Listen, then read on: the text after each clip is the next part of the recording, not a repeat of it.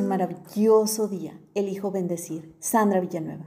Te comparto características del autoconcepto. Primero, es multifacético y dinámico.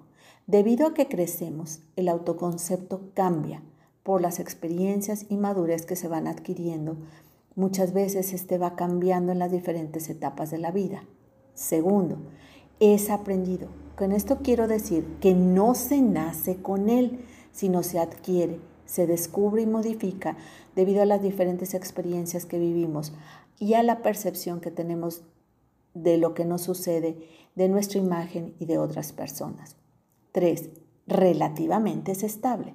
Si bien con el tiempo el autoconcepto puede cambiar, muchas de las ideas generales del mismo se mantienen estables. Cuarto, se relaciona con el autoconocimiento y la autoconciencia. Para crear el autoconcepto se necesitan ambas características. Primera, el autoconocimiento es donde reconocemos las características que forman parte de nuestra personalidad, mientras que la autoconciencia es necesaria para crear un autoconcepto. Gracias a ella reconocemos nuestra existencia y ser diferentes a los demás, nuestros rasgos que nos caracterizan e identifican como únicos. Quinto, actitud o motivación. Reaccionamos frente a una situación cuando al evaluarla resulta ser positiva o negativa para nosotros. Esa actitud o motivación es el motor que nos impulsa a actuar. Es importante revisar por qué actuamos de determinada forma o dejamos de actuar por determinada forma sin dejarnos llevar por la inercia. Sexto, el esquema corporal. Se refiere a la idea que tenemos del cuerpo por las sensaciones y estímulos que vivimos. Esta imagen está relacionada e influida por las relaciones sociales, la familia, modas, complejos o sentimientos hacia uno mismo. Séptimo, aptitudes. Capacidades, habilidades que posee una persona para realizar algo adecuadamente, como la inteligencia, razonamiento, habilidades sociales, etc. Octavo, valoración externa.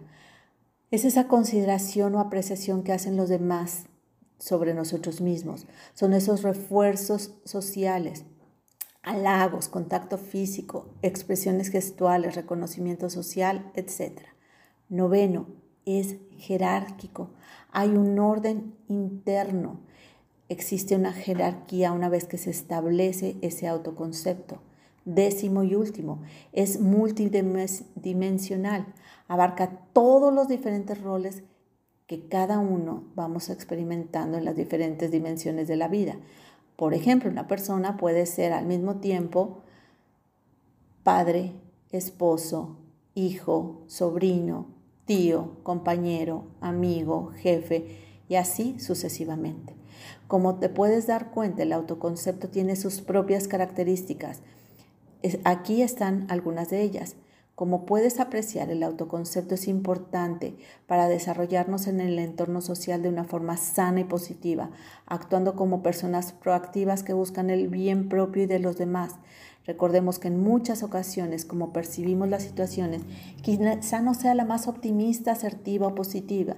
O sea, quiere decir que la forma en que las demás ven esa situación es diferente a la nuestra. Para crear un autoconcepto óptimo, adecuado, acertado, se requiere ser objetivo, maduro, conocimiento de sí mismo, lo cual requiere una introspección, tomando en cuenta que hay diversos factores que influyen como la cultura, sociedad, familia, emociones, educación, entre otras. El autoconcepto es sumamente extenso, es variable, por lo que requiere que la persona se reconozca e identifique los cambios que se dan en las diferentes etapas o situaciones de la vida.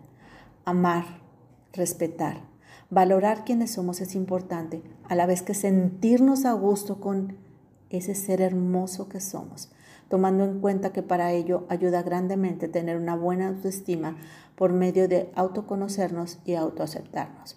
Así podremos forjar un autoconcepto positivo, el cual influirá en nuestro rendimiento de forma favorable. Así nos sentiremos más satisfechos con quienes somos, más seguros y tendremos confianza reconociendo el hermoso ser que cada uno es. Hermosa alma, te reconozco serena, confiada, segura, amable.